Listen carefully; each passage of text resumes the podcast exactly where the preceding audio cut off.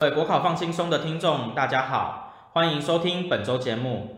本次节目由干爹现代公职杂志合作播出。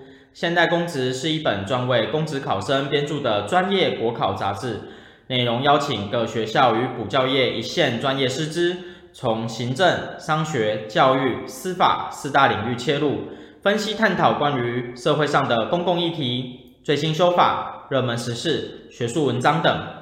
现代公职提供给有志公职的所有考生同学们更实际、更多元的参考内容与答题撰写时如醍醐灌顶般所需的素材。本期收听的听众有机会免费获得老师专为现代公职第八十一期录制的 Podcast，详细活动方式与获取办法，请参考下方资讯栏。接下来，让我们开始本周的节目吧。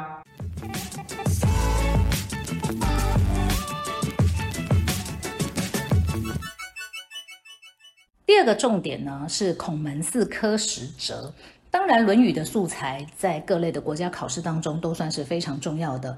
只是平常我们大概都比较琢磨在孔子的教育观、孔子的政治观，所以对于这个四科，也就是德性、言语、政事跟文学这四科，各自有代表优秀的这个子弟，可能就比较没那么熟悉。所以今天透过明示化重点，再跟大家讲解一下。首先看第一个颜回的部分，好，德性科颜回大家应该非常熟悉，也就是颜渊了哈，所以这是孔子最喜欢的弟子嘛。他常说：“贤哉回也！一簞食一瓢饮，在陋巷，人不堪其忧，回也不改其乐，贤哉回也！”好，你看，同时呢，在同一则当中连续讲两次“贤哉回也”。好，写这个颜回真是太贤能了哈，开头赞叹一次，结尾再赞叹一次，由此可知孔子真的非常喜欢他。那贤哉回也稍微跟大家稍微提醒一下这个句法了哈，这其实也算是倒装句，这个在《论语》也很常见了哈，就是先把形容词提到主语的前面，其实它就是回也贤哉的意思。好，但是这种倒装其实不太影响文意啦，大家都还算看得懂，这个就是我的安贫乐道。那第二则呢？用之则行，舍之则藏。唯我与尔有是夫？这意思就是说，只有我跟子路做得到用之则行，舍之则藏了哈。就是这个达则兼善天下了哈。然后呢，这个这个万一没有发达也没关系，然后可以独善其身，然后把自己的才华好好的这个练起来哈，以待时用了。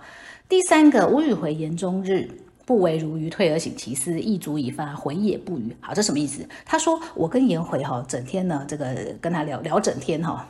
跟他教课呀，发现不为如鱼哈，他都没有对我有什么提出意见，哦，看起来好像很笨，哈，意思就是唯唯诺诺了哈，是真的有懂吗？退而省其思，退就是指说离开现场，离开现场，私底下去观察他的言行举止，亦足以发，发现他是可以阐发我上课所教导给他的，所以回也不语。OK，所以第四个像。颜渊过世啊，这个孔子就非常的这个悲伤。好，天上雨，天上雨，就天要亡我，天要亡我了。好，真是太悲伤了。好，第五个，颜渊死了之后，门人想要厚葬他，那子曰：不可，门人厚葬之。子曰：回也，是于有父也，于不得有世子也，非我夫二三子也。好，这个字面上的意思而已了哈。好，第六个也是字面上的意思啊，就是讲他不迁怒，不貳过。好，对于颜回，大家其实是比较熟悉的。那闵损哈，闵子骞可能大家就有一点点不熟悉哈，这个就是以孝顺出名的哈，就是孝哉闵子骞，哎，你看到一样的句法，好，其实就是闵子骞孝哉啦。人不见于其父母，坤弟之言，不见于则是不怀疑哈，人家不会怀疑他的爸爸呀哈，他的弟弟哈，说他很孝顺这件事，意思就是说大家完全同意哈。好，第三个冉伯牛对于他的记载是相当少了哈，因为他很早就过世了哈。大概记载就是伯牛有疾，子问之，自有知其首，曰：王之命已服，斯人也有斯己也，斯人也有斯己也。就是说啊，像你这样子的人哈，怎么会有这样子的病呢？哈，这是双重的感叹。再来，冉雍，好，冉雍就是所谓的重工，好。冉雍、重工、冉耕、伯牛，好，这个建议大家都要稍微记一下了哈。颜回字子渊呐，哈，闵损，哈，这个字子谦，哈，大家知道哦，哈。好，我们回过头来看重工哦，这个重工呢，也就是冉雍，他是孔子认为在所有的弟子当中，他最有这种为帝之相、为君王之相哈，所以他说：“雍也，可使南面，这个南面就是人君听政之位嘛，所以意思就是说，这个他拥有这样子的气度哦，可以担任这个高的位置啊，就指的是诸侯啦。好，子谓仲弓曰：“犁牛之子，心且角，虽欲勿用，山川其首。”诸我也把翻译放给大家了哈。简单来说，它的意思就是说，犁牛这种耕田的牛哈，它出生的孩子，生出来的小孩，如果毛色纯赤，脚长得很周正，就跟那那个拿来祭天的高等级的牛一样，那么就算是你嫌弃他的出身，不想要拿它来祭天。可是山川之神会舍得这样子品种这个这么棒的牛吗？好，他的意思就是说，虽然出身不善，但是是个很难得的人才。其实国家也是需要这样子的人才的。好，所以这个也把翻译附给大家了哈，大家在阅读上可能就会比较清楚一点。那再来言语的部分呢，像这个。大家比较熟的大概是子贡了，哈，那我们先讲宰予了哈，就是子我哈，因为他白天睡觉嘛哈，所以就被孔子说了“熊不可雕”嘛哈，粪土之墙不可污嘛，这个污者是刷了哈，不能粉刷了啊。好，所以孔子也因为他白天睡觉这件事情哈，他说一开始哈，我我对于人家说他要做什么哈，我就相信他的话，然后相信他会做啊。从你开始呢哈，我就决定啊，就是我从此之后，我听人家说他会做什么，我会观察他是不是真的做到了啊。好，再来子贡的部分。子贡是孔子端木嗣哈，他是孔子的弟子当中最有钱的嘛哈，所以子曰：“四不受命而获职，获职则是做生意，好，义则履重嘛，就是去猜测物价行情了哈。所以这个当然就是买低卖高啊哈，就可以变成这个有钱的商人。那当时候也是他呃帮助，当时候被这个围困在陈蔡这个地方，他出去求救哈，向楚国求救哈，所以解决了他们当时候围困陈蔡的这样子的困境啊。好，再来正式的部分呢，就是冉求。好，冉求字子有哈，这个也是孔子认为呢，他可以为之宰的哈，就是去主宰这个千乘之一跟百乘之家。另外一个人物呢，子路大家就比较熟悉了哈，仲由字子路。好，大家对他印象大概就是这个非常的刚强啊、好勇啊，哦。可是大概常常呢不经大脑哈，这也是孔子跟他的对答当中常常有的这个字句了哈。例如说像第二个啊，道不行，臣服浮于海，从我者其由于？好，就是他说正道没有办法推行的时候呢，我今天要搭着这个竹木筏出海哈，我要找谁跟我一起去呢？我找我找这个子路好了哈，我找仲由哈，那子路就很开心，老师要找他去嘛。可是孔子就会说，哎呀，仲由这个人哈，比我有勇气嘛哈，可是呢无所取材哈。好，字面上看起来就是，可是你将他要找这个出出海的这个竹竹木筏哈，他可能也找不到这个材料哈。而事实上指的就是说，他其实是有勇无谋了哈，无法裁度事力。不过孔子也有赞美他哈，认为他可以片言折喻哈，也就是说他可以用很少的线索呢去判断，当然是正确的判断了哈，明断这个诉讼案件了哈。他说只有仲流做得到。那这个孔子呢，诶，这一则算是一个第第四则了啊，它是一个比较难一点点的哈。那建议大家这个要稍微注意一下第四点哈，因为他说翼必运袍，这个字念翼，它是动词的哈，穿着这个破的衣服了哈，与。翼好，翼念翼啊，就穿着哈，跟穿着这种呃这个这个这个高级的皮毛的人两个站在一起，然后觉得呃不丢脸。好，这个其有也于哈，这个大概只有由好仲有做得到嘛。好，那子路终身送之是说，不志不求，我何用不脏？哈，不加害于人，不贪求哈，何用不脏？好，那这就是可以当做是这个这个脏就是善的意思啊，它是一个正道的意思。可是孔子就跟他说：“哎，这个不就是基本道理嘛？哈，何足以臧呢？哈，就不足以为善了。哈，这做人基本道理哈，不应该把它当做是这个善哈，这是基本的哈。好。”再来，最后就是这个文学呀，哈，那文学考的当然就比较少哈。不过既然已经讲到了孔门四科使者，那也建议大家把它记起来哈。对于子由这个人，大家比较有概念的，大概就是他被孔子嘲笑割鸡焉用牛刀嘛哈，因为他以礼乐为教啊。孔子就开玩笑说：“你这个小地方哈，哪需要用礼乐嘛哈？”不过这当然是开玩笑了哈，因为他本来就是这样教育自己的子弟嘛。子夏比较有名的。大概就是这个丧子，好，跟他有关的大概选考一些题词了哈，例如说丧民之痛啊，哈，西河之痛啊，哈，丧子之痛啊，哈，指的都是子夏。OK，第三个部分呢，也是呃，相当重要的。如果我们以诸子百家来讲，儒家里面比较重要的概念了哈，我们也把它整理出来哈，就是孟子的部分哈。好，那孟子相对于荀子，当然他算是比较显学哈，因为我们毕竟还是比较推崇人性本善。好，那对于人性本善这部这部分呢，就要有这个完全的掌握哈，因为荀子的性恶不是不考了哈，而是相对于孟子来说考的比较少哈，所以这个孟子的这个部分大概。要好好的把它琢磨一下，这个必须要透过讲解。例如说，第一部分我们讨论孟子的养气，对不对？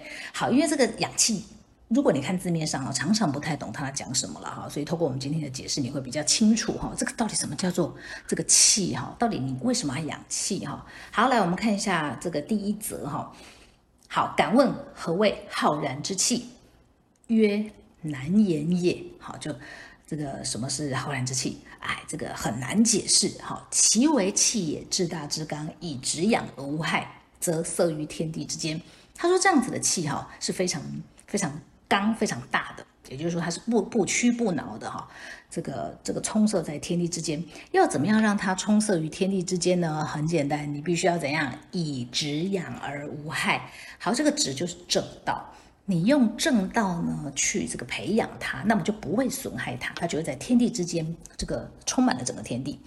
其为气也，配异于道，无事乃也。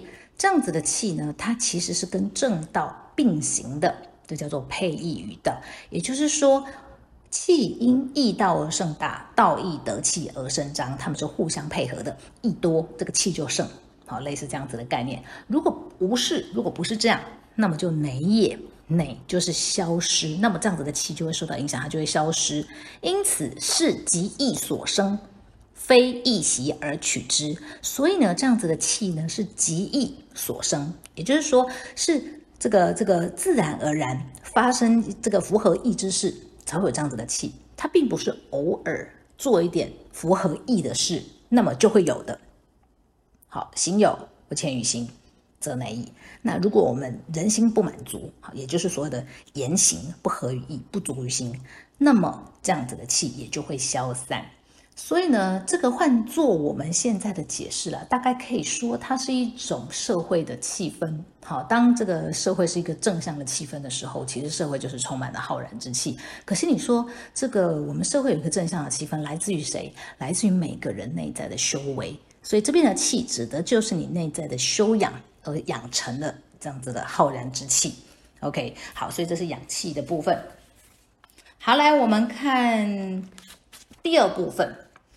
第二部分的气是不养的气，好，这个是曹丕的典论论文哈，也就是文以气为主，气之清浊有体，不可力强而制。譬诸音乐，曲度虽均，节奏同简。至于引气不齐，巧拙有素，虽在父兄，不能以夷子弟。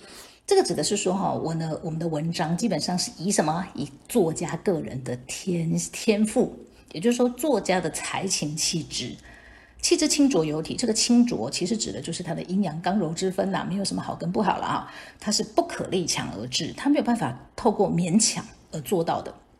所以你看，每一个作家写出来的作品啊，基本上就是他个人的的这个。的天赋异禀，好，这是属于他个人的才情哈，就像是音乐一样啊，好，一样的节奏啊，一样的曲度啊，可是每一个人引气的状况不一样啊，吹奏出来就是巧拙不同。好，这件事情是虽在父兄也没有办法啊，直接这个传授给自己的小孩的。好，所以这边的气，它就比较强调的是这种先天的、无法改变的。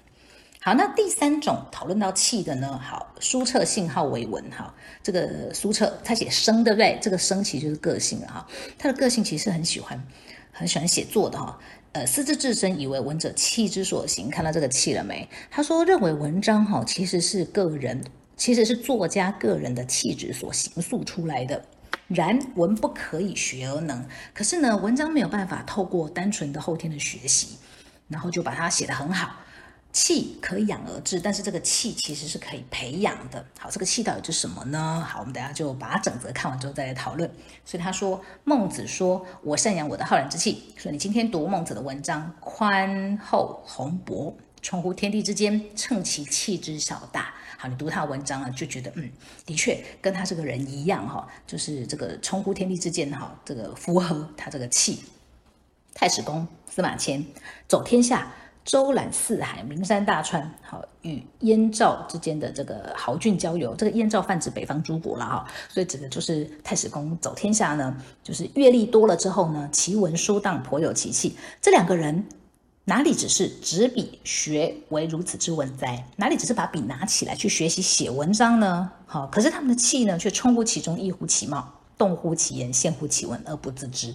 这在告诉我们说，其实你要有气，带有两种方法。第一个就是透过内在的修为，也就是孟子的养气的概念；第二个就是你透过这个外在的阅历，就是像司马迁这个与燕赵之间的豪俊。当然，你也要跟豪俊交友了哈，来来培养你这样的气，都可以让你的文章写得很好。所以这边的气指的就是可不可以改变的，你可以透过个人精神气质去内内在去去修习，那也可以透过你去外面走访，这个读万卷书，行万里路，哈，行万里路这样子的概念。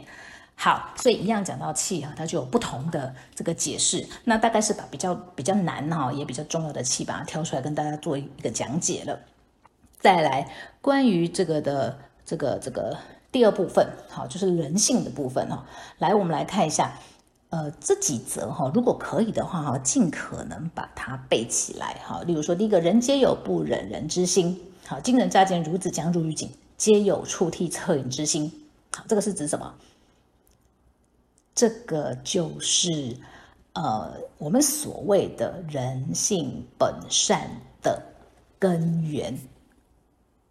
今天我们看那个小孩子将要掉到井里面去了，我们立刻就会产生触涕恻隐之心，就是我们会惊惧、会吓到、会同情他。这件事情不是因为我跟他的父母是朋友啊，或者我想要在这个香港之间有好的名声啊，也不是怕说我今天没有产生这样子的的这个心态情绪，我就会有这个不好的名声。不是，这是我们自然而然产生的。好，所以这个是性善论一个很重要的根源哈。那第二个呢？无恻隐之心，非人也；无羞恶之心，非人也。所以你看哦，恻隐之心、羞恶之心、慈让之心、是非之心，基本上它对应的就是所谓的仁义礼智。好，所以仁义礼智对应着恻隐、羞恶、慈让、是非之心，你也必须要非常的清楚。好，他认为这是这个四端基本上就是跟我们人是有四肢一样啊，这是你与生就俱来的哈，所以这是你的本性。同样的第三则，仁义礼智，非由外说我也，我固有之。好，这个仁义礼智也不是从说这个外说这个说字是陶铸之意啦，以火烧金，就是说它不是从外面融入进来的，它是我本来就有的。好，所以他强调这个就是基本上这些善性哈，它就是我们人最做人最基本的哈，我们与生就具有的。所以你看一下第四点，人不人之不所不学而能者，其良能；不虑而知，良知。所以良能。良知好，基本上都是你与生俱有，你不用学嘛，哈，不用想嘛，哈，所以呢，您说看小朋友就知道啦，哈，看小朋友无无无不知爱其亲，哈，无不知无不知，这当然是双重否定哈，没有不知道，就是每个都知道啊。然后及其长，无不知敬其兄，好，所以亲亲仁也，敬长义也，无他，达之天下。他说这样子的这个仁义的善行哦，是全天下都是一样的，好，他你的良知，你的良能，基本上就是你的本能。好，再来看第五则哈，那不外乎大家就会想说，那可是就是有人会做一些不好的事情啊哈，所以孟子怎么解释呢？他说：“牛山之木长美矣，以其交于大国，夫经发之，可以为美乎？”他说牛山哈，这个这个树木长得非常的茂盛，好，可是因为它靠近大国，靠近大国，大国有需求呀，所以呢就拿斧头来砍它呀，那每天砍，每天砍，那。可以还是茂盛的吗？好，那日夜之所息，雨露之所润哈。他说，这个当然不是说长不出新的东西，有长啊。可是牛羊又从而牧之哈，又来放牧啦哈，所以看起来永远整个山都是空空的。好，这个灼灼就是山无草木，所以人家看这个山什么都没有，就认为它本来是不是就没有长树木？好，所以他觉得非常冤枉啊。他说：“此其山之性也哉？这难道是山本来的本性吗？”好，所以虽存无仁者，岂无仁义之心哉？所以我们本来是有的，只不过是呢，可能它消失，它不见了。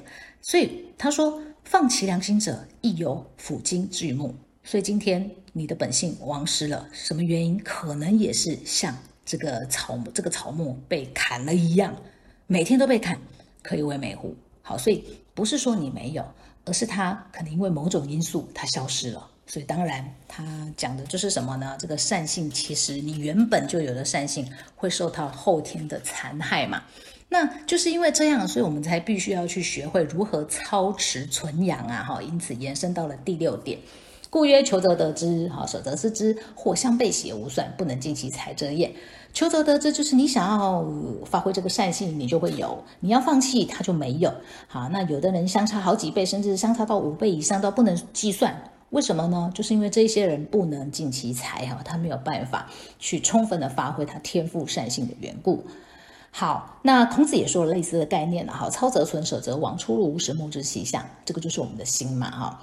好，那公都子问这个都一样是人呐哈，有些人成为大人，有些人成为小人，为什么呢？哈，孟子就说，从其大体，你就会成为大人；从其小体，你就成为小人。好，这个小体啊，这个大体各自指的是什么？这个大体指的就是我们的心，也就是我们的本性，就是善性。这个小体呢，就是我们的耳目感官。好，所以这个地方稍微记一下了哈，这个应该在其他地方比较少看到哈。好，那你要怎么样去操存你的本心呢？好，看到第九个，他说：人人心义，人路舍其六福游，放其心不知求，哀哉！好，他说这个人代表我们的人心嘛，义就是人的行事之宜呀哈。你呢，舍其六福游，放放其心不知求，这是一件很悲伤的事。我们鸡犬丢失了，我都知道找回来了，我的心亡失了，却不知道找回来。那这样怎么可以呢？所以来啦，学问之道无他。我们做学问的道理，到底我们为什么要念书？哈，我们为什么要做学问？不就是要去找回我们王师的本心吗？好，所以简单告诉你，就是要做学问的哈，就是要念书啦哈。好，再来要怎么样去养心存性呢？还有个方法啦哈，寡欲。所以第十个，第十个哈，养心莫善于寡欲。其为人也寡欲，所以有不前焉者寡矣，不存焉者寡矣。所以只要你寡欲啊，基本上呢，你的善心大概就可以操持了哈。所以这个不存单指的就是失其本心的部分哈。好，所以关于这个孟子的部分，你要特别特别特别特别的呃用心哈。如果可以，尽可能把我刚刚给的这些内容把它背起来。好，相对于性恶，我们要来讲一下哈。荀子的性恶，他说：“人之性恶，其善者伪也。”好，不是说这个人性本恶哈，只要是这个善的，它都是假的啦哈。这个“伪”字不是假的意思，它指的是透过人为矫正。好，你会你会为善，其实也是透过人为矫正。他的所谓人为矫正，指的就是后天的教育。OK，所以他说第二则哈，钩木必将带引瓜，征角然后直；钝金必将带龙利，龙利然后利。好，这个弯曲的木头呢，就要透过这个矫正弯曲的这个木头的木头哈，去把它烤了啊哈，把它把它扳直啊哈，所以就跟钝金相对于钝金而言，你也是要去磨呀哈，你才会变得很利嘛哈，所以这个都是需要透过后天的哈，所以他说必将待师法，然后正得礼义，然后治，所以荀子是非常强调我们后天是要好好的学习的哈，所以他才写的劝学篇嘛哈。再来关于人性的部分，像告子主张的就是性无善无不善了哈，就是他说这个这个人的本性就像水嘛哈，这个地势高往地势高往低哈，往东边流往西边流哈，这个基本上是没有分的了哈，就看地势哪边高哪边低哈，这个就是主张人性本来就没有什么善跟不善的分别。好，那当然了，我们待会会把焦点放在孟子跟荀子的部分，那告子只是一个小小的补充了哈。